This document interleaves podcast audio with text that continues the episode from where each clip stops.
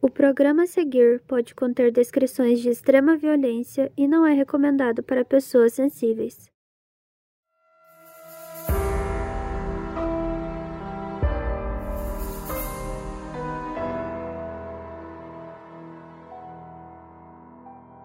Susan era uma moça religiosa que conseguiu realizar o seu sonho de casar e ser mãe. Só que ao longo dos anos, o seu marido, Josh, começou a ser abusivo e afundar a família em dívidas. Quando Susan resolveu fazer algo a respeito, algo muito estranho aconteceu. Eu sou a Mabê. Eu sou a Carol Moreira. E essa é a história de Susan Powell.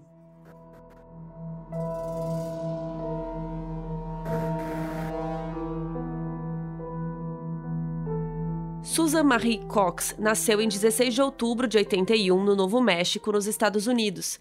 Ela era filha de Charles e Judith Cox e tinha mais três irmãs. A família se mudou do Novo México para a cidade de Puyallup, em Washington, quando a Susan ainda era criança, e foi lá onde os Cox viveram por muitos anos. E essa família sempre foi da Igreja de Jesus Cristo dos Santos dos Últimos Dias. E com isso, a Susan também era muito fiel a essa religião.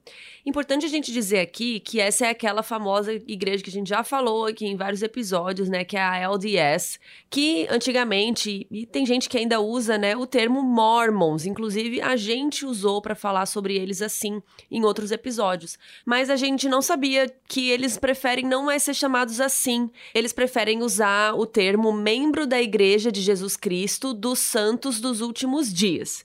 Então eles não querem que associe com Mormons e tudo mais. Então, a partir de agora, a gente vai usar o termo que a igreja prefere, né, em respeito a eles. Inclusive, para quem quiser saber mais sobre essa religião ou outros episódios que têm a ver com eles, a gente já falou aqui bastante desse tema. Dois deles é, mais famosos, assim, é o episódio 133, Rezar e Obedecer, a seita religiosa do Warren Jeffs, e recentemente teve o 183, que foi da Brenda Lafferty, que é Mortes em Nome da Fé. É, que também foi um caso bem difícil. Enfim, a cidade de Puyallup era um lugar bem tranquilo, sem contar que muitos habitantes também seguiam essa religião, eles tinham os mesmos compromissos ali. A Susan era conhecida pelos seus amigos e pela sua família como alguém muito meiga. Ela era morena, tinha olhos claros e andava sempre sorrindo. Ela adorava animais, gostava de andar de cavalo, era super vaidosa, gostava muito de se arrumar. Tanto que aos 18 anos, no fim lá dos anos 90, ela começou a estudar cosmetologia. A família dela dizia que a Susan amava fazer com que outras pessoas se sentissem bem com elas mesmas. E mais uma das coisas que ela gostava de fazer, sem dúvidas, era seguir a Igreja de Jesus Cristo. Na cidadezinha onde ela vivia com a família, né, a Suzana não teve muitos namorados ali. Ela aproveitava sua juventude com os amigos, tal, e ia muito à igreja. E aí, aos 19 anos de idade, a Susan conheceu Joshua Powell, e todo mundo ali chamava ele de Josh. Ele também era da igreja e ele seguia basicamente a mesma rotina que a da Susan. Inclusive, lá na programação da igreja, tinha meio que encontros sociais para as pessoas jovens que eram solteiras. Então, os membros da Igreja de Jesus Cristo, dos Santos dos Últimos Dias, eles valorizavam o casamento, né, bastante. E quem ainda estava né, na pista, quem ainda estava solteiro, rolava meio que esses encontros aí para que todos se conhecessem e quem sabe iniciar aí um relacionamento. E foi o que aconteceu. Não demorou muito para que a Susan e o Josh ficassem próximos. Os dois faziam um curso no Instituto de Religião e num dia depois da aula, eles foram para um jantar com outros colegas de classe. E aí depois eles não se desgrudaram mais. Isso aconteceu em novembro de 2000, e a partir daí, nada mais seria a mesma coisa para Susan Cox.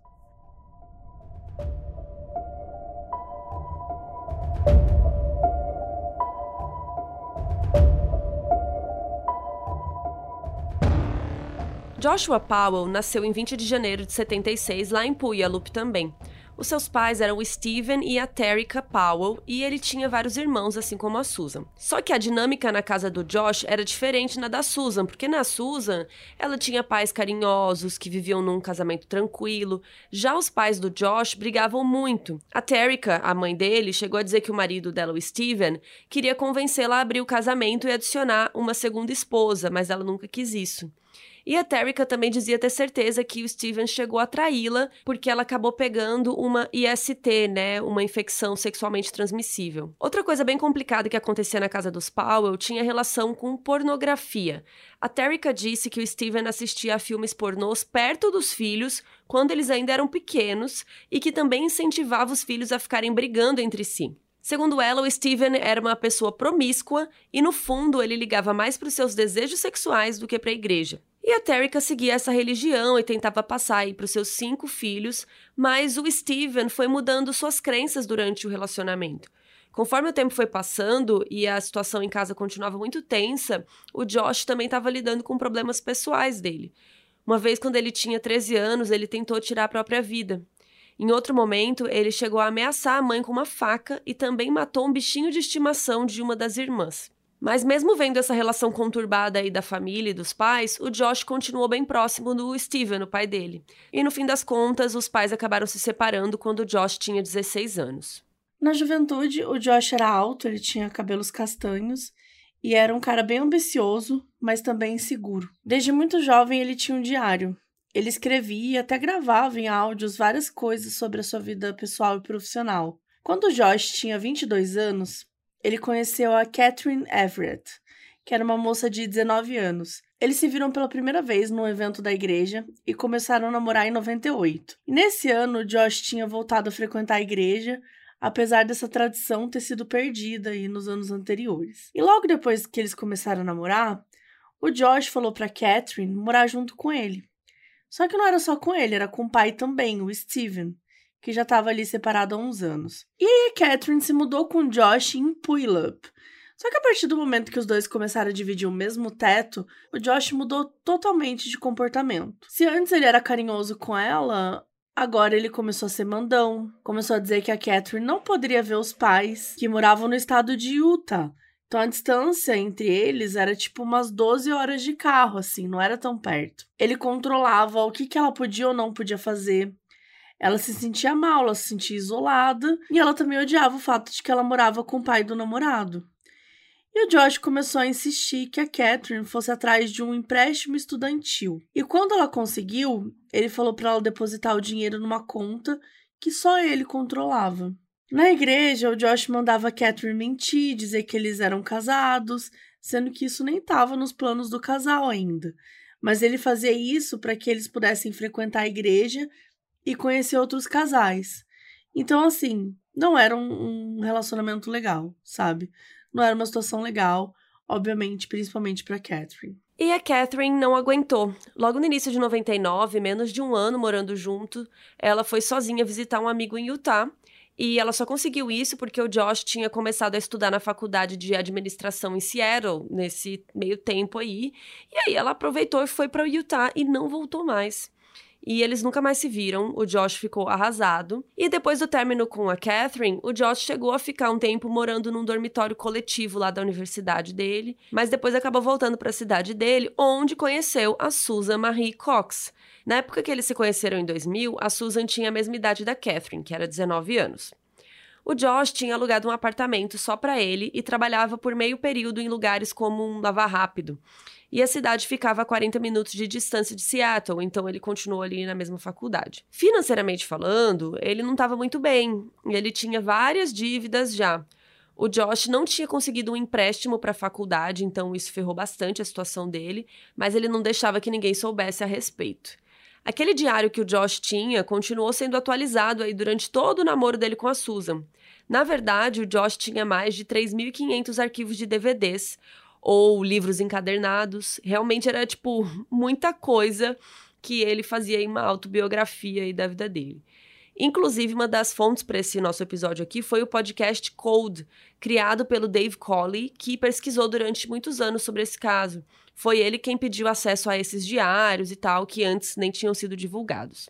Então, logo que ele conheceu a Susan, ele dizia que já amava muito ela e que ele tinha certeza absoluta que ele queria ficar com ela. A palavra casamento surgiu nas conversas deles desde o início. Ela era super religiosa e ela sonhava com casamento, sonhava em ter filhos também. E como Josh tinha voltado a frequentar a igreja, ele também parecia super querer as mesmas coisas que ela. As amigas da Susan ficaram meio surpresas com o romance, porque elas não sabiam o que ela tinha visto no Josh. Mas a Susan gostava da maturidade que ele demonstrava ter, né, lá já com seus 24 anos. Ele morava sozinho, tinha uma moto, então tudo isso dava a entender para Susan que ela tinha encontrado ali um, um, bom match. Além das amigas, a família da Susan ficou surpresa também quando eles apareceram noivos só dois meses depois de se conhecerem. Mas eles estavam realmente apaixonados, assim. Pelo menos era o que a Susan sentia. E como ela tinha uma situação financeira confortável, né? Ela não tinha dívidas nem nada, o Josh viu uma forma de não fazer mais empréstimos e nem piorar ainda mais as dívidas que ele tinha com apenas 24 anos. A Susan também se dedicava muito aí aos estudos e treinamentos de cosmetologia. Ela passava as manhãs cortando e pintando cabelos de clientes e depois trabalhava em uma joalheria até a noite. E tinha um certo interesse do Josh nisso tudo. Os diários dele mostravam que ele gostava bastante dela, mas ele também dizia que queria que ela fizesse bastante dinheiro. Tanto que a Susan até chegou a comprar um computador aí para ele. Outra coisa interessante aí desses diários é que o Josh deixava muito claro o quanto ele amava, o quanto a Susan gostava dele o quanto a Susan entendia ele, mas nunca tinha algo sobre. Sabe assim, eu amo a Susan. Parece que ele gostava das coisas que ela fazia. Tipo, ele falava: Ah, eu amei que ela limpou o meu apartamento depois de uma festa, sabe assim? E aí, no início de janeiro de 2001, ele pediu a Susan em casamento, ela aceitou, ela ficou super empolgada com essa nova fase. E no dia 30 de dezembro, Josh escreveu isso aqui no diário dele. Não sou uma pessoa padrão e muitas pessoas acham difícil permanecer na minha companhia por longos períodos de tempo. Mas a Susan ama o que os outros não conseguem tolerar em mim.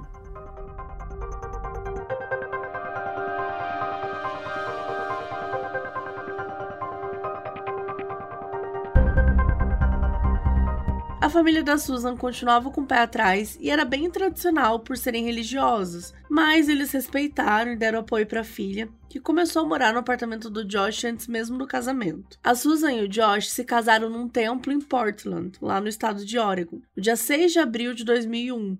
Do início do namoro até o casamento, só tinham se passado seis meses. E aí, durante a festinha, a Susan ouviu o Steven e o Josh conversando. Só que era um papo meio confuso, assim. Ela ouviu o Steven, né, que é o pai do Josh, falando que ela não era uma advogada ou doutora, mas que ela ia servir. E na hora, Susan contou para a mãe dela, a Judy, que também ficou surpresa. Então, basicamente, a Susan já tinha entendido que ela não era super rica, mas que ia servir para sustentar o Josh para ele não precisar trabalhar tanto. Só que agora ela sentia que era meio tarde demais, porque a Susan Cox agora era a Susan Powell. Depois deles passarem uma noite de núpcias no hotel, o casal foi morar com o pai do Josh, o Steven, na área de South Hill, perto lá da cidade deles. O Josh teve essa ótima ideia aí para que eles economizassem um dinheiro para conseguirem comprar a casa própria deles e tal. Então foi isso, Susan foi lá morar com o sogro logo depois de casar, lembrando que ela tinha 19 anos, né? O Josh, naquela época, estava trabalhando numa empresa que instalava e vendia móveis de escritório, e a Susan também trabalhava especificamente nos salões de beleza dela. E eles estavam bem apaixonados naquela época, recém-casados, né? Tinha toda uma vida aí pela frente. Mas a Susan começou a sofrer com o tratamento que ela recebia do sogro na sua nova casa, que na real essa casa nem era dela nem do Josh, né? Mas não é porque ela era maltratada, era uma outra forma de abuso. O Steven, o pai, né, o sogro, dela, ele tinha 53 anos na época. E vocês estão sentados? Ele ficou obcecado pela Nora. Tipo, todo esse tempo que eles moraram juntos, ele começou a roubar a roupa íntima dela, espionar ela quando ela ia pro banheiro. Ele até filmou a Susan sem ela saber. E não só filmou uma vez, tá? Ele filmava sempre que ele conseguia. E além disso, ele também gravava diários em vídeo, tipo o filho dele gravava é, diários falando pra câmera. Gente, o que, que essa família tinha com o diário, né? Uma tradição aí, um autodocumentário aí, até essas bizarrices eles documentavam. Tem até um vídeo do Steven dando detalhes sobre como ele era apaixonado pela Susan. Sim, gente, o próprio pai do noivo se apaixonado pela Nora e também um relato dele contando sobre o dia que ele tinha feito massagem nela. E segundo o Steven, e aqui a gente não sabe se ele exagerou, se ele mentiu, ou enfim, ou se realmente aconteceu, que a Susan teria deixado ele massagear os pés e as costas com o Josh no mesmo cômodo. O Steven disse que a massagem foi bem intensa e que a Susan parecia gostar, mas nada foi dito entre os dois. E ele também escreveu no seu diário: A verdade é que quase não consigo controlar nada no que diz respeito a ela. Quer dizer, quem é que olha por debaixo de uma porta com um espelho? Tenho a tendência para pensar que muitos outros homens fazem isso. E, gente, ele até pegava o cabelo da escova da Susan. Essa situação continuou até 2003, quando Steven assumiu essa obsessão para a própria Susan e até gravou o áudio desse momento. A gravação, pelo que pareceu, não foi algo que ele queria. Aconteceu meio sem querer, mas ela ficou registrada na câmera. E essa gravação aconteceu no dia 13 de julho de 2003, quando Steven deu uma carona para Susan. E ele disse: Eu sei que provavelmente estou errado, mas estou apaixonado por você. Você é a única coisa em que eu penso nesse último ano e meio. E aí a Susan fica em silêncio por vários segundos, e quando ela responde, é só para mudar de assunto. Até que o Steven lembrou de uma vez em que ele massageou ela em casa. Aí a Susan disse: Não sei até onde você quer chegar com isso. Depois desse dia, a Susan obviamente contou tudo pro Josh e não falou mais com o sogro. E o Josh concordou com a esposa dele se mudarem de Washington para ela ficar longe do pai dele, né? E ele até ficou bravo por um tempo, mas ele idolatrava o Steven, então acabou que tudo ficou bem.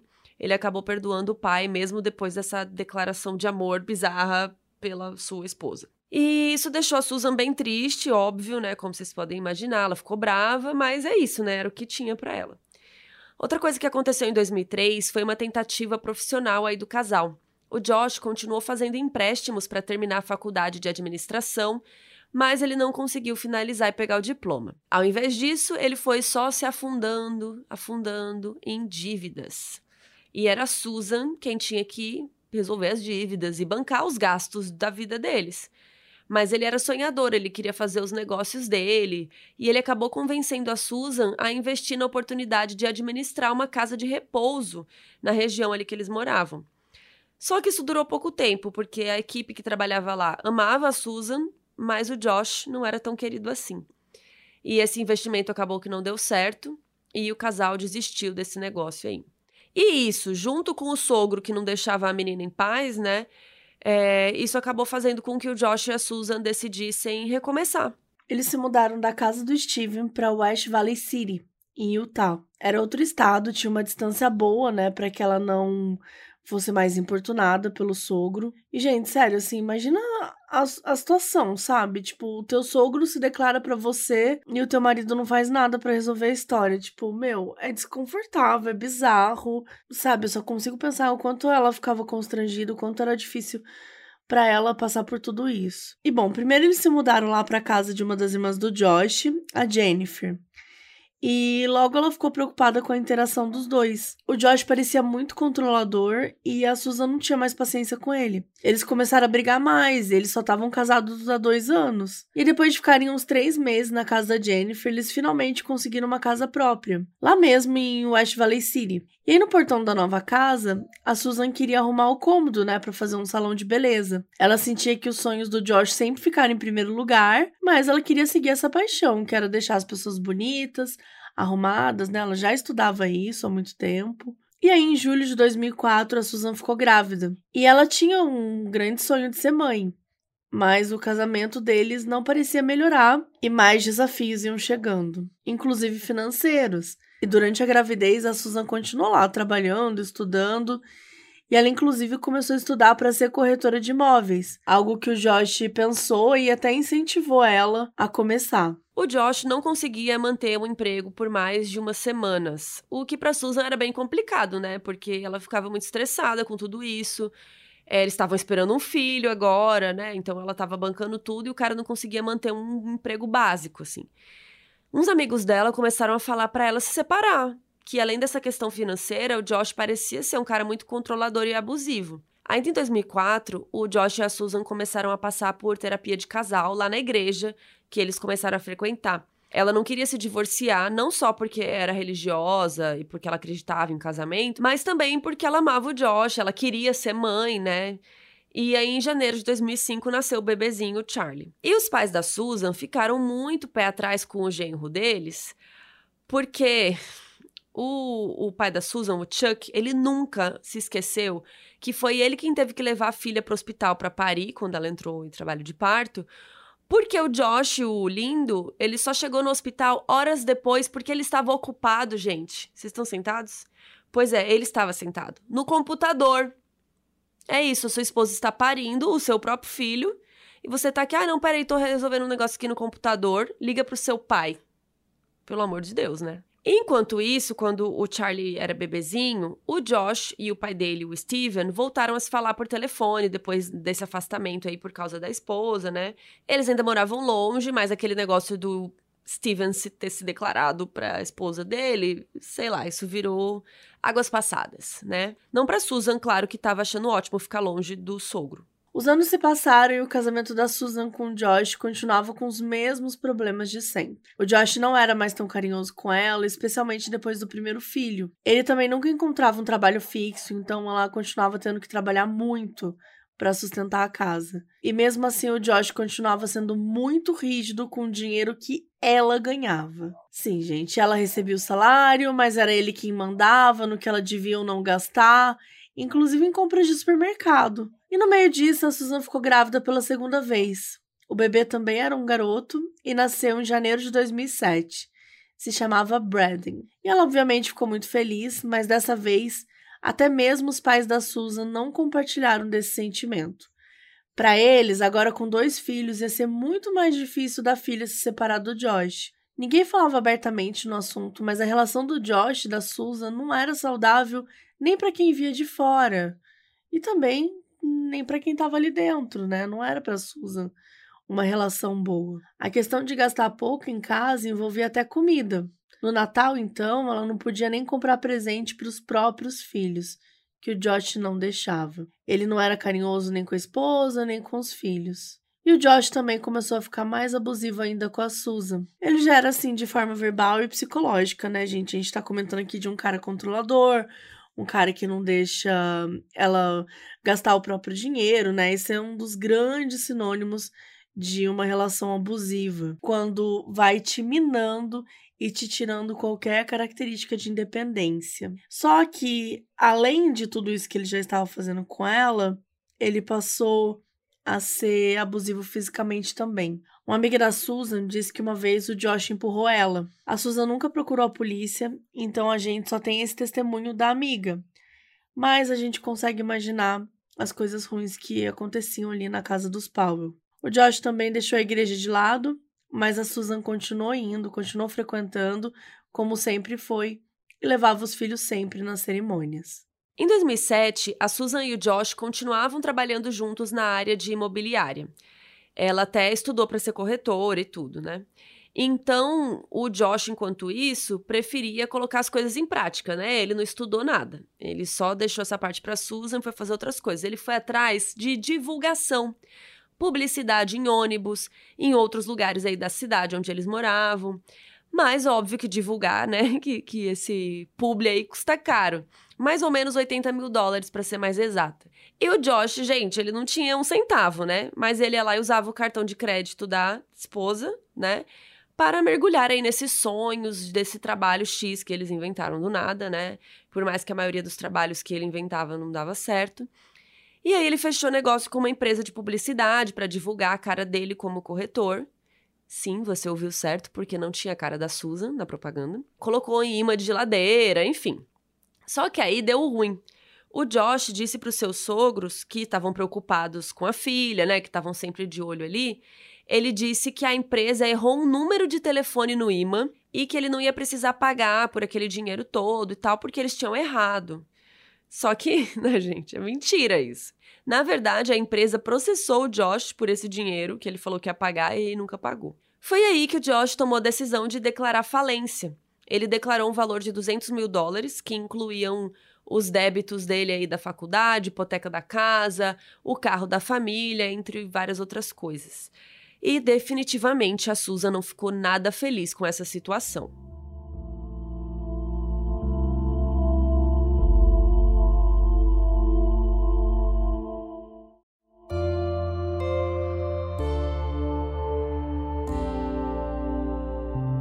Depois de se aventurar como corretor de imóveis por um tempo, o Josh se encontrou em uma nova carreira, por assim dizer, a de programação de computadores. Um amigo dele topou ensinar isso para ele e depois de um tempo, ele conseguiu um emprego na área. A Susan ficou feliz com esse novo emprego e ela rezava para que o marido continuasse nele por um bom tempo. Até porque né, ele nunca conseguia manter empregos por um longo período, mesmo tendo ali dois filhos pequenos. Isso não mudava o fato de que o casamento dele estava acabando. Na verdade, estava mais falido do que o próprio Josh. A Susan sentia isso no fundo. O Josh não fazia questão de passar um tempo só com ela, tipo ver filme, sabe, ficar junto, fazer alguma coisa. Coisas normais assim para um casal. Para ela, ele estava sempre ocupado. Sempre tinha uma desculpa, e as pessoas ao redor percebiam esse comportamento. As famílias, os amigos e tudo. Isso não era normal, né, gente? Porque eles tinham se casado fazia pouco, poucos anos, assim. Eles estavam juntos há pouco tempo, tinham dois filhos, quer dizer, é, a relação estava horrível, assim, para né, tão pouco tempo. E eles eram muito novos. Em 2008, a Susan tinha 28 anos e o Josh tinha 32. Então, com o apoio das suas amigas da igreja, ela começou a procurar advogados de divórcio. E em 2008, a Susan estava trabalhando num outro lugar, uma empresa grande chamada Wells Fargo, que prestava serviços financeiros. Não tinha nada a ver com o que ela amava fazer, que era, né, os serviços de beleza e tal. Mas a Susan precisava trabalhar, né? Ela era mais pé no chão, ela falou, pô, preciso cuidar dos meus filhos, bora aí. E ela estava indo super bem no trabalho, ela tinha até ganhado um aumento. Um desses advogados aconselhou a Susan a filmar os seus bens materiais em casa, por precaução, para ter provas aí do que eles tinham e do que ela tinha comprado para si mesma ou para o Josh. E ela fez um vídeo dizendo o seguinte: Essa sou eu, em 29 de julho de 2008, são meio de 33. Eu tô fazendo isso para garantir que, se algo acontecer comigo ou com a minha família, os nossos bens estarão documentados. Espero que tudo corra bem e que a gente viva aí no felizes para sempre o máximo possível. Só que a Susan disse essa última frase de uma forma meio irônica, até revirando os olhos. E ela estava aí tendo todo o apoio dos pais, especialmente da Judy, da mãe dela. Inclusive, ela pediu para Susan guardar dinheiro em uma conta extra do banco para o Josh não ter acesso. E aí o Josh descobriu isso, ficou bravo, e aí ficou mais, né, mais uma treta em casa, mais um motivo para brigar. E a Susan acabou mesmo contratando um advogado para pedir custódia para os filhos e se separar do Josh. Ela estava com duas crianças pequenas, né? E ela tinha uma vontade muito grande de mudar de vida, né? Por mais difícil que fosse. E nessa época, mais ou menos ali julho daquele ano, a Susan escreveu um testamento meio informal em um diário. E sim, ela também tinha um diário. Ela escreveu: eu quero documentar em algum lugar que existem muitos tumultos nesse casamento. Se algo acontecer comigo, por favor, fale com a minha cunhada Jennifer, minha amiga Kirsi. Chequem meus blogs no MySpace, vejam minha mesa de trabalho e falem com a minha família. E aí vem a parte mais pesada. Abre aspas. Se eu morrer, talvez não seja um acidente, mesmo que pareça um. Cuidem dos meus meninos. Eu quero que os meus pais, Chuck e Judy, Fiquem muito envolvidos e responsáveis pelo Charlie e pelo Braden. Eu amo vocês, meus filhos, e sinto muito que vocês viram quão errado é o nosso casamento. Eu nunca deixaria vocês. Gente, é muito forte, né? Porque é muito triste pensar em alguém escrevendo isso, em alguém sentindo que tem que escrever isso porque algo pode acontecer com ela. É muito triste ver essa situação acontecendo porque é isso, muitas vezes as pessoas se prendem em relacionamentos por princípios, porque não, não pode separar, porque se casou, só separa quando um dos dois morre. Não é bem assim, né, gente? A gente precisa entender que os relacionamentos eles acabam. E por mais que seja difícil o divórcio, principalmente quando envolvem crianças, né? A gente precisa buscar as relações saudáveis, a gente precisa buscar a nossa paz. A gente sente, né, que durante esse episódio todo a Susan não tem paz. Então é desesperador ver esse tipo de coisa rolando. Outra coisa muito triste é que além dela ter escrito tudo isso, ela também escreveu é, na noite anterior, né, nesse testamento, que o Josh tinha ameaçado ela, que ele teria dito que ia destruir ela e que a vida dela acabaria se ela pedisse mesmo o divórcio. Kirsey, a amiga que a Susan cita, morava na mesma rua e era super próxima dos Powell. Ela e seu marido John passavam bastante tempo com a Susan e com o Josh quando eles se mudaram para Utah em 2004. Mas com o passar dos meses e anos, eles começaram a perceber o comportamento do Josh, especialmente a Kirsi, que ouvia grande parte dos desabafos da Susan. A Susan estava tão perdida que ela até tinha diminuído a sua fé em casamentos. Desde que eles se casaram em 2001, ela sempre sentia que rezar já não era mais suficiente, sabe? Mas ela estava ali tentando arrumar as coisas, especialmente por causa dos filhos. Ela falava com o bispo da igreja, né, da comunidade, pedia conselho. Ela leu livros sobre, sabe, relacionamentos, enfim. Mas ele não queria mais ir para terapia, né? E ele não queria mais saber de nada. No início de 2009, o Josh do nada convidou a Susan para ir acampar, só ela sem os filhos. A Susan já achou aquilo meio estranho porque o marido nunca tinha feito um convite daqueles. E esse convite veio bem no momento de brigas e da possibilidade de divórcio, que a Susan ainda não tinha pedido, porque ela queria ver que as coisas iam melhorar. Ela, ainda tinha uma certa chance que as coisas poderiam melhorar e também tinha medo, né? E ela negou na hora, quando ele disse que queria que os filhos ficassem com Steven e não com os pais da Susan. Steven é o pai do, do Josh.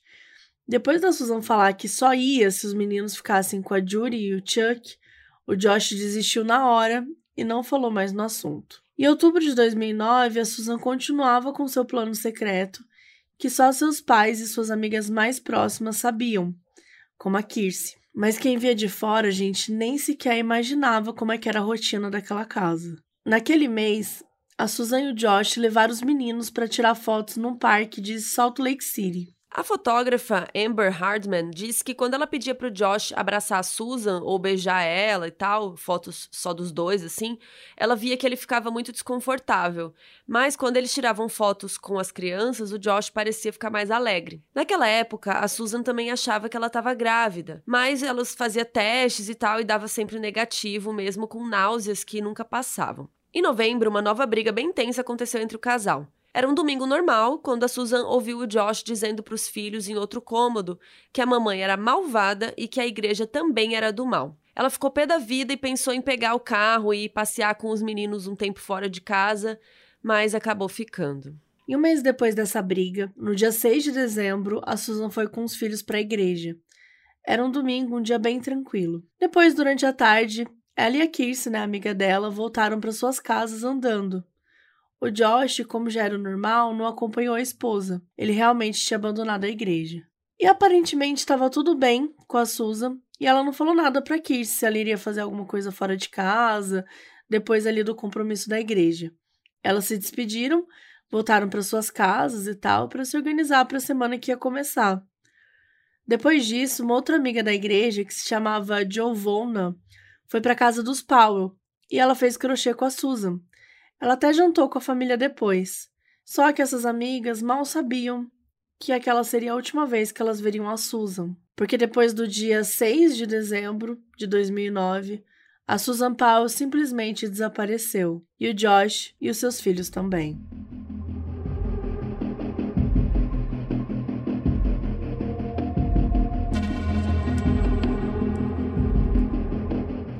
Na manhã do dia 7 de dezembro, Debbie Caldwell, a dona de uma creche local e amiga da Susan, foi até a casa deles. Era um dia muito frio porque estava tendo uma nevasca, já tinha dias, então tinha neve ali para todo lado. E todos os dias a Susan ou o Josh deixavam as crianças na creche às seis da manhã. E já eram nove horas e nada deles mandarem alguma mensagem no telefone, tipo, ah, a gente não vai conseguir levar as crianças hoje, ou enfim, estamos atrasado. Nada. E aí a Debbie, é, que era dona da creche, né, ela achou isso estranho e foi até lá na casa deles. Tocou a campainha e ninguém. Aí ela ligou para o celular da Susan, ninguém atendeu. Ligou no escritório da Susan, nada. E aí a Debbie começou a tentar outros números, ela foi achando estranho. Ela tentou o trabalho do Josh, os colegas dele disseram que ele não tinha avisado nada, mas que ele não tinha ido trabalhar. Logo depois ligou para a irmã do Josh, a Jennifer, que era bem próxima da Susan, né, que ela ajudava bastante ali no casamento deles. E a Jennifer morava junto com a mãe deles, né, a Terrica. E logo em seguida elas foram para casa também.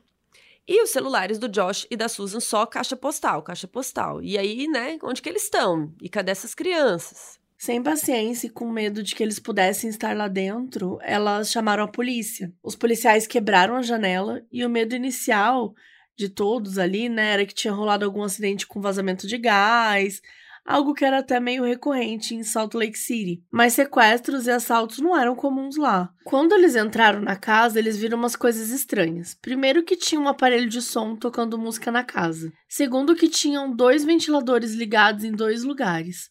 Um perto de um carpete e outro perto de um banco perto da janela. Os dois lugares estavam molhados e parecia que tinha alguma mancha que tinha sido limpa. No quarto do casal, a bolsa, os documentos e as chaves da Susan estavam lá. A sua bota de neve também. Como que ela teria saído de casa sem tudo isso? A polícia também desconsiderou qualquer chance de arrombamento.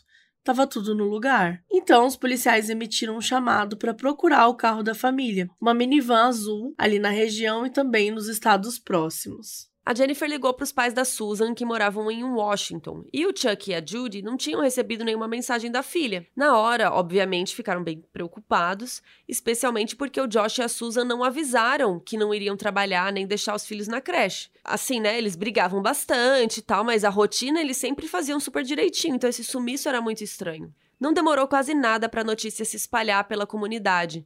As amigas da Susan da igreja, incluindo a Giovanna e a Kirsi, começaram a perguntar pela área tal. A Giovanna ligou pro Josh e ele não atendia.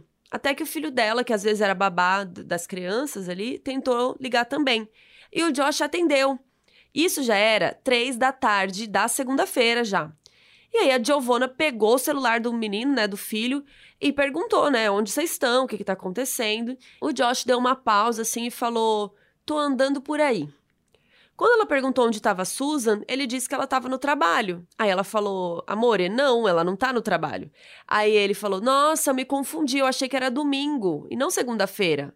Começou aí uma série de frases desconexas do Josh. Minutos depois dele falar com a Giovanna, ele deixou uma mensagem no celular da Susan. E depois ele não atendeu mais o telefone e foi lavar a minivan num lava rápido. Perto das seis da tarde, ele ligou de novo para Susan e perguntou se ela precisava de uma carona para casa. Nesse horário, a Jennifer finalmente conseguiu falar com o irmão. Ela disse que ele estava mentindo quando falou que estava no trabalho. Ela confrontou ele e se assustou quando ele disse: O quanto você está sabendo? Depois de perguntar onde que a Susan estava. A Jennifer e a família da Susan estavam começando a sentir medo.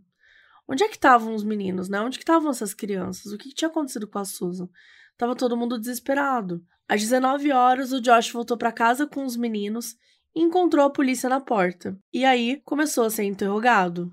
O Josh repetia para a polícia que confundiu segunda-feira com domingo e que não avisou o chefe dele quando percebeu o erro porque ficou com medo de ser demitido. Ele disse que levou os meninos para acampar e saiu de casa com eles à meia-noite de um domingo na nevasca. Segundo ele, ele tinha deixado a Susan dormindo em casa e saiu, foi acampar em um parque chamado Simpsons Springs, que ficava mais ou menos duas horas dali de carro. E, gente, tipo, com duas crianças de 4 e 2 anos para um acampamento no meio da madrugada, no meio da nevasca. Tipo, o frio que tava fazendo não era para ele nem ter saído de casa, muito menos meia-noite com duas crianças pequenas. A polícia não engoliu essa história, ainda mais quando encontraram o celular da Susan dentro do carro dele. Ou seja, o Josh estava ligando e mandando mensagens para um celular que estava dentro do carro dele mas diz ele que não fazia ideia de onde estava a Susan. Na delegacia, naquela mesma segunda-feira, que era dia 7 de dezembro de 2009, o Josh foi interrogado formalmente. A polícia queria que os filhos dele fossem também. Na versão do Josh, eles foram acampar. Ele deu detalhes sobre como foi a noite da família. A Susan ficou vendo TV e depois foi deitar. Ela não quis ir junto para o acampamento de madrugada, mas deixou os três irem. Isso é muito estranho, porque as crianças são bem pequenas para saírem assim tão tarde na nevasca. Mas enfim, quando eles foram olhar o carro, né, analisar, eles encontraram várias coisas, mas nenhum item de acampar, tipo saco de dormir ou comida e fralda para as crianças. Daí naquela noite a polícia liberou o Josh e as crianças para voltar para casa. Não sem antes pegar o celular dele e da Susan para checarem tudo. E viram que os dois cartões de memória do aparelho tinham sumido. Enquanto isso, os vizinhos do Josh viram ele indo para a garagem e voltando para a van várias vezes durante a noite.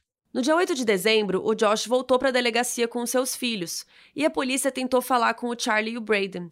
Eles eram crianças super pequenas, né? Mas sei lá, né? E o Charlie disse algo bem assustador: que a Susan foi sim viajar com eles. mas que ela não tinha voltado junto. E assim, né, gente? É uma criança, né? Mas por que, que ele ia inventar uma coisa assim? Ele disse que tinha visto a mãe, que ela estava junto no carro, sabe? Enfim, o álibi do Josh já estava bem estranho com essa história aí de confundir dia, ainda mais agora, né? Com certeza a polícia estava achando ele aí um grande suspeito. Enquanto isso, o pai do Josh, o Steven, assim como seus irmãos, a Alina e o Michael, já estavam saindo em defesa dele.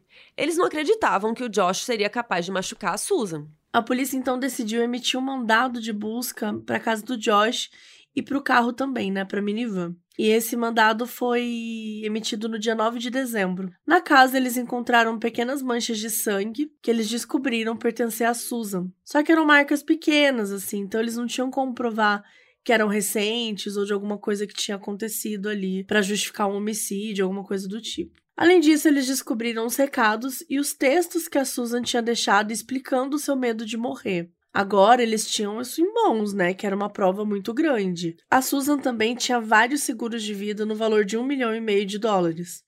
E com tudo isso apreendido, a polícia bolou um plano. Colocaram um GPS escondido na minivan do Josh e fizeram ele esperar na delegacia até terminarem de instalar. E daí, quando chegou de noite, ele foi embora do nada sem dizer para onde ia.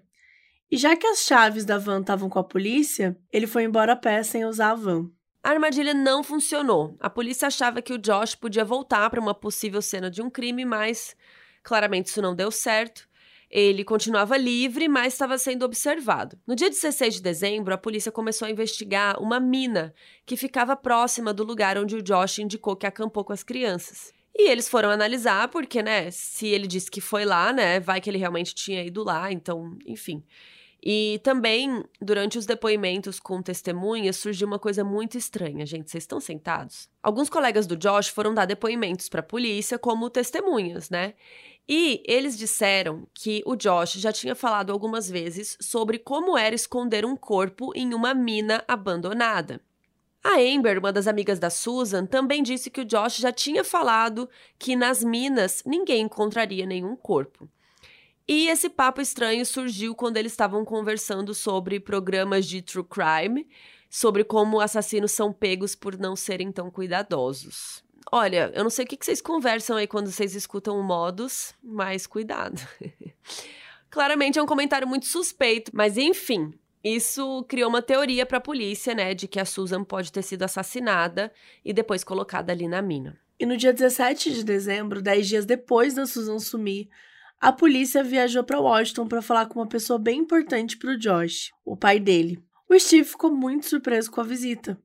Mas como a polícia estava ali perguntando, né, tipo para familiares, para os amigos da Susan, não demorou nada para descobrir que a Susan detestava o sogro, que ela nunca tinha superado aquela obsessão dele. O Steven contou coisas estranhas para os detetives. Disse que a Susan era uma pessoa bem aberta sexualmente que ele viu isso na época que eles moravam juntos, logo depois quando ela se casou com o Josh.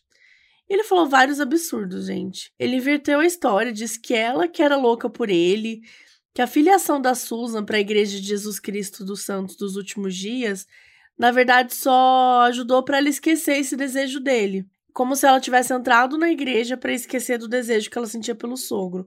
Acorda, né? Assim, Basicamente eram as fantasias do Steven falando no lugar dos fatos. Ele até deixou subentendido que a Susan poderia ter fugido de casa para ficar com outro homem. Mas de tudo isso, de todas essas asneiras, essas bobajadas que ele falou, uma coisa era verdade. O Steven contou que se declarou para Susan em 2003 e que o Josh não reagiu bem, que o relacionamento deles três mudou desde aquela época e nunca mais foi o mesmo. Também, né? Porque é bem difícil ficar normal depois de você ficar vasculhando as minhas coisas, minhas calcinhas, ficar me filmando, né, amore? Enfim, ele deixou de fora tudo que ele fazia de obsceno com a Susan, como as filmagens secretas dela, como ele era apaixonado pela Nora. E as buscas nas minas que eram próximo ali do acampamento que o Josh disse que ficou com os filhos, continuavam. E o ano de 2009 passou. Já era o início de 2010 e a Susan ainda estava desaparecida. Os pais dela estavam desesperados, mas ao mesmo tempo tinham fé de que ela voltaria bem. Eles também suspeitavam muito do Josh e do pai dele, o Steven, mas nenhum envolvimento do sogro tinha sido provado ali. Na real, nem do Josh, né? Porque mesmo com tantas inconsistências aí nesse depoimento dele e o negócio que o menininho falou da mãe ter ido acampar e tal, não eram provas, né? A polícia não tinha nada para prendê-lo. Outra pessoa que suspeitava muito do Josh era a própria irmã dele, a Jennifer. Ela era tão afastada da família Powell que ela até usava outro sobrenome, que era Graves. Ela também não tinha mais contato assim com o pai. E a Jennifer estava tentando ajudar a polícia com o que ela podia, né? Ela, inclusive, só ficou com mais suspeitas ainda quando Josh se mudou da casa onde ele e a Susan moravam, desde 2004. Ele largou tudo para trás e disse que ia alugar a casa. Isso assim, gente, semanas depois que ela desapareceu. E para onde ele foi? Bom, Josh voltou para casa do pai em Washington e ele disse que ele fez isso porque ele tinha perdido o emprego depois da Susan sumir. Só que tipo de marido simplesmente muda de estado no meio de uma investigação sobre a mãe dos seus filhos, sobre a sua esposa. A Jennifer estava tão comprometida em ajudar que ela topou usar uma escuta quando ela foi lá para Washington encontrar o irmão e o pai. Isso foi no dia 22 de janeiro de 2010 e tinha até um helicóptero rondando a área da casa do Steven. O Braden e o Charlie também estavam lá, né, os filhos do casal. A Jennifer tentou manter a calma e fingiu que estava tudo bem na medida do possível. Ela ficou lá brincando com os sobrinhos e depois juntou todo mundo. Tava o Steven, o Josh, os outros irmãos dela, os sobrinhos, enfim. E ela não podia levantar nenhuma suspeita. Depois de jantarem, ela tentou tirar alguma informação do Josh, mas ele basicamente falava com ela como se fosse uma policial, assim. Tipo, ah, não posso falar isso, aquilo, preciso falar com o meu advogado, coisas assim. Ela achou que todo mundo naquela casa estava fingindo que nada tinha acontecido. Quando estava indo embora sem nenhuma confissão, a Jennifer falou pro Steven que era bem óbvio para ela que o Josh tinha feito alguma coisa, que ninguém vai acampar no meio da madrugada do nada. E o Steven ficou super bravo e defendeu o Josh. Ele expulsou a Jennifer da casa e falou: Estou rejeitando você da nossa família. Enquanto isso, o Steven e o Josh surgiram com uma teoria sem pé nem cabeça. Eles falaram que a Susan fugiu com um homem que desapareceu uns dias depois dela, chamado Steven Kosher. Esse cara sumiu no dia 13 de dezembro de 2009. A teoria deles era que a Susan tinha uma vida dupla e que ela planejou tudo, inclusive o divórcio. Segundo os dois, a Susan e o Steven fugiram para o Brasil. Era tipo uma história daquele filme O Garoto Exemplar, né? Com o Ben Affleck e a Rosamund Pike, lá de 2014, esse filme. Nessa história do garoto exemplar, uma mulher forja a própria morte e aí é, desaparece, né, para incriminar o marido, que é nosso querido Batman, né, ex-Batman. Aliás, se você gosta de cultura pop e você não me conhece, não conhece meu canal do YouTube, meu Instagram, eu sou a Carol Moreira. Vocês acham que eu falo só de true crime, mas talvez você saiba, talvez você não saiba. Mas entre lá no meu canal do YouTube, que eu voltei a postar bastante. Estamos na campanha aí para um milhão de inscritos, estamos quase. Então entra lá que tem bastante conteúdo. É, esses dias eu falei da Casa de Usher, lá dessa série que é de terror do Mike Flanagan. Tá rolando bastante coisa lá, então entra lá. Enfim, no caso da Susan, ela tinha dois filhos pequenos, né? Ela só queria se separar do Josh de uma forma legal, né? Mas isso estava bem longe de acontecer. Sem contar que os próprios parentes do Steven negaram essa ideia aí e a polícia também. O pai do Josh lá e o próprio Josh criaram até um site oficial do caso da Susan, e lá eles defendiam a inocência deles e afirmavam que a Susan tinha problemas psicológicos. E foi lá que eles escreveram essa teoria aí. E vale falar aqui que o caso da Susan foi muito comentado na mídia, essa atmosfera de mistério, né? É, enfim, isso foi muito bombante nos jornais, as pessoas comentavam nos sites e tal. Então, esse site que eles criaram também foi muito comentado aí na época. E ao longo dos anos 2010, os vizinhos, familiares e amigos fizeram uma força-tarefa para tentar encontrar a Susan. Eles criaram uma fundação sem fins lucrativos, fizeram flyers para deixar à vista em toda a região de Utah, fizeram buscas perto né, de onde supostamente rolou o acampamento, mas nada foi encontrado.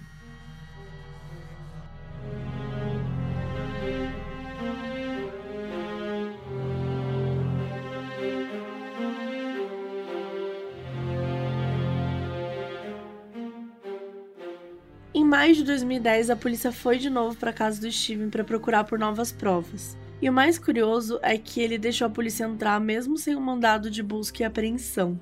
E a partir desse dia, a casa dele começou a cair. Toda a história secreta dele com a Susan foi exposta para a polícia pela primeira vez. Os agentes policiais encontraram simplesmente mais de 4 mil imagens que o Steven tirou da Susan na época que ela morava com ele e o Josh, e também de outras mulheres, como vizinhas e tal. Então, assim, caiu por terra abaixo, né? O que ele tinha falado. Como que a Susan é obcecada e você tem 4 mil fotos dela? Tipo, quem é obcecado da história? E além dessa conexão, gente, com o caso da Susan, foi encontrado pornografia infantil na casa dele. Eram mulheres mais jovens que a Susan, tinham menos de 18 anos, eram vídeos e fotos. Enfim, isso é crime. A polícia já tinha muita coisa contra o Steven, mesmo não sendo algo exatamente relacionado ao sumiço da Susan. Então, em setembro de 2011, depois de muita investigação e de provas colecionadas pela polícia, o Steven Powell foi preso sob acusações de pornografia infantil e voyeurismo. Até aquele momento, o Josh e os filhos estavam morando junto com o Steven em Washington. E nada da Susan aparecer. A família e os amigos da Susan continuavam ativos na busca e especialmente falando que o Josh tinha algo a ver com isso tudo. Quando Steven foi preso em 2011, a polícia teve acesso a todos os documentos dele, os diários, as gravações em vídeo que ele fazia falando dela e, pasmem, ele tinha até feito músicas sobre ela, tipo 50 músicas. Ele escreveu no seu diário em 2005 eu achei que ela ia desaparecer dos meus pensamentos, mas então preciso encontrar outra musa. Em 2005, já fazia um ano que a Susan e o Josh tinham se mudado para ficar longe dele, né? E aí, em 2008, ele continuava pensando em como trabalhar esse amor criativamente aí pela Susan, né? Por meio de músicas. Ele ainda era obcecado por ela, né? E olha isso, em 2008, uma das poucas vezes que a Susan e o Josh visitaram ele, ele conseguiu convencer a Susan a fazer uma voz de apoio para uma das músicas dele. Só que ele não disse que a música era sobre ela. É uma música chamada I Only Feel Love, né? Tipo, só sinto amor. Surreal. Ele estava realmente obcecado por ela e passava muita parte do tempo pensando nela, mesmo vários anos depois. Era como se ela fosse a musa dele, mais que sexualmente falando, assim. Ele dizia nos diários, né, que era uma conexão bem emocional e tal, obviamente que por parte dele. O Chuck, o pai da Susan, pediu a custódia dos netos no dia seguinte da prisão do Steven, para gente ser mais exato. E eles conseguiram a custódia temporária. Um juiz de Washington declarou que o Josh teria direito de morar com os filhos de novo se ele saísse da casa do Steven, coisa que ele não fez. Ele até alugou uma casa, mas ele continuava ficando mais tempo na casa do pai. E nesse mesmo mês, um juiz também proibiu Josh de fazer algo que ele vinha ameaçando: publicar os diários que a Susan tinha quando adolescente na internet. Basicamente, ele queria expor a esposa, sabe? Tipo, queimar ela, sei lá, transformá-la em chacota. Era muita falta de respeito. O ano de 2011, como vocês estão vendo aí, foi bem tenso para a família do Josh. Como se não bastasse o Steven ser preso por pornografia, a polícia também encontrou uma coisa sobre o irmão mais novo do Josh, o Michael, que sempre morou com o Steven. Descobriram que o Michael tinha vendido o carro dele duas semanas depois da Susan desaparecer. Encontraram o lugar onde ele vendeu o carro e até a pessoa que comprou. Ele se chamava Dave e ele era dono de uma loja de automóveis. E por muita sorte, o carro do Michael não tinha sido revendido ainda. Então a polícia conseguiu ir lá para checar o carro, tal, né? Vai que tinha alguma coisa. Naquela época, o caso da Susan ainda estava em alta e as buscas estavam, né, continuando, a cobertura da mídia. E aí quando a polícia pediu para ver aquele carro específico, o Davis se tocou que o cara que vendeu o carro para ele, né, era da família Powell. E ele tinha visto notícias sobre a prisão do Steven e tal. Então ele super liberou, né? E aí no estacionamento lá, gente, tinha um monte de carros. E eles levaram um cachorro farejador de cadáveres. E o cachorro foi direto no carro do Michael, sem nem parar para cheirar os outros carros. O Chuck e a Judy, os pais da Susan, eles foram pro tribunal lutar pela custódia dos netos. Eles tinham a guarda provisória, mas agora eles queriam a guarda total. Nessa época, o Charlie estava com 7 anos e o Braden 5. A audiência de custódia foi marcada para o dia 1 de fevereiro de 2012 e eles finalmente conseguiram a guarda por um determinado tempo. O Josh tinha esperança que ia conseguir ficar com os filhos, mas o juiz dificultou esse caminho. E ele pediu para o Josh fazer uma avaliação psicossexual, já que ele tinha um histórico suspeito, até pelo rolê do pai dele, que era condenado por pornografia. A pessoa que examinou ele disse que o Josh era um narcisista, que ele tinha muita dificuldade em admitir os seus defeitos ou fraquezas. O Josh não queria fazer isso, mas ele teve que ceder. Ele acabou sendo aprovado, entre aspas, por boas habilidades com os filhos e deixaram que ele visitasse as crianças. Só que tinham que ser visitas supervisionadas duas vezes por semana, às quartas e aos domingos. E uma assistente social sempre ia para ficar no mesmo ambiente que ele e as crianças. Mas em poucos dias essa realidade aparentemente pacífica ia mudar. No dia 4 de fevereiro de 2012, o Josh foi para o banco retirar 7 mil dólares.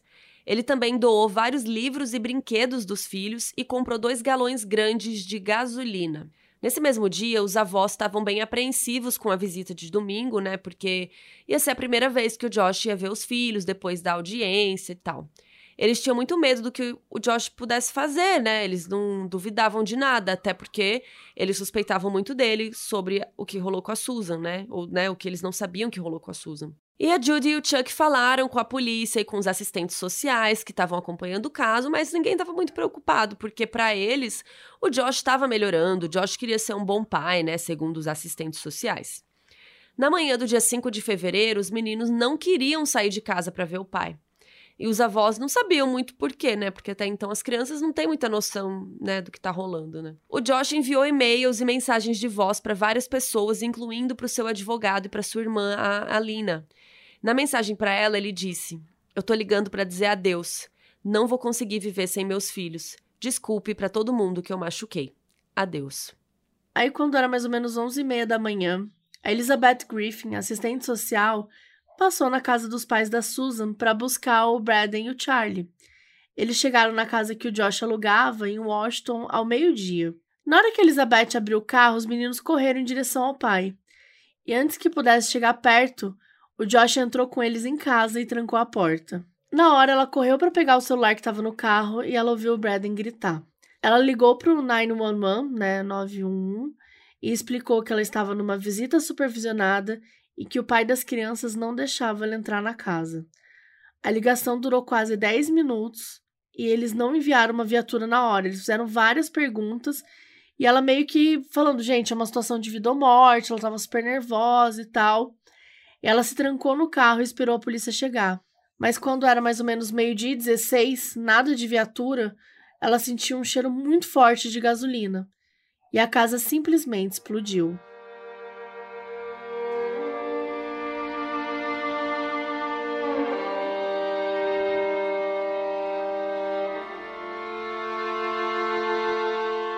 O Josh tinha colocado fogo na casa, que explodiu matando ele mesmo e seus dois filhos pequenos. Depois disso, a investigação seguiu, né, até mais forte, e em fevereiro de 2013, um ano depois de perder o irmão e os sobrinhos, o Michael ainda estava sendo questionado pela polícia sobre o carro dele, o que o cachorro farejador encontrou lá. Mas se ele tinha algum segredo guardado sobre o caso da Susan, ninguém nunca soube, porque o Michael tirou a própria vida aos 30 anos. E aí, em maio já de 2013, a polícia não tinha mais outra saída. O caso da Susan foi declarado como sem solução e as buscas ativas pelo seu corpo foram interrompidas. O inferno que a família da Susan passou não acabou por aí. A mãe e a irmã do Josh resolveram que elas queriam ter controle dos bens da Susan, especialmente da apólice de seguro dela que valia mais de um milhão de dólares. E tanto a Terrica quanto a Lina, elas tentaram que a Susan fosse declarada legalmente morta para receber um seguro de vida, mas o Chuck conseguiu ter direito ao que a filha possuía. Depois da morte das crianças, a família Cox abriu um processo contra o Departamento de Serviços Sociais e de Saúde de Washington e os seus assistentes sociais. E eles processaram, alegando que a agência priorizou o Josh e os seus direitos como pai, mesmo com várias indicações que ele podia fazer mal para os seus filhos. Stephen Powell foi solto da prisão em julho de 2017, depois de passar seis anos preso.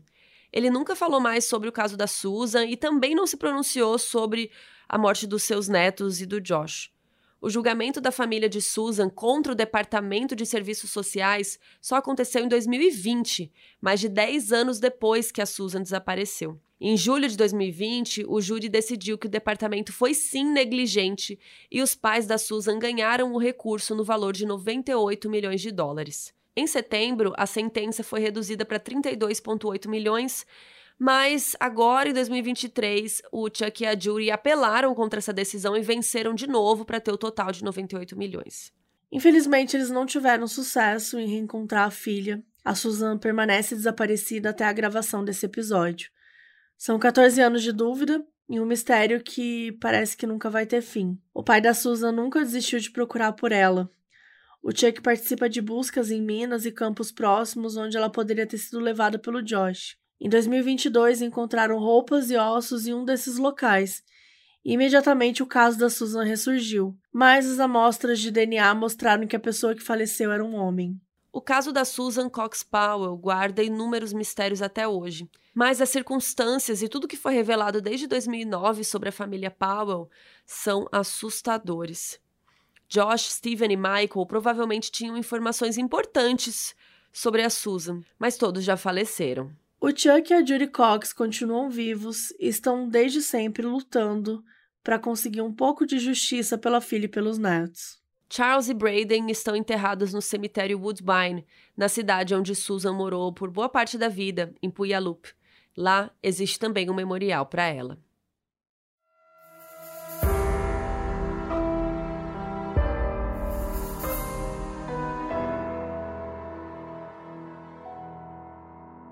O aviso no início desse episódio foi gravado pela Júlia Bonardi, que é nossa apoiadora na Aurelo.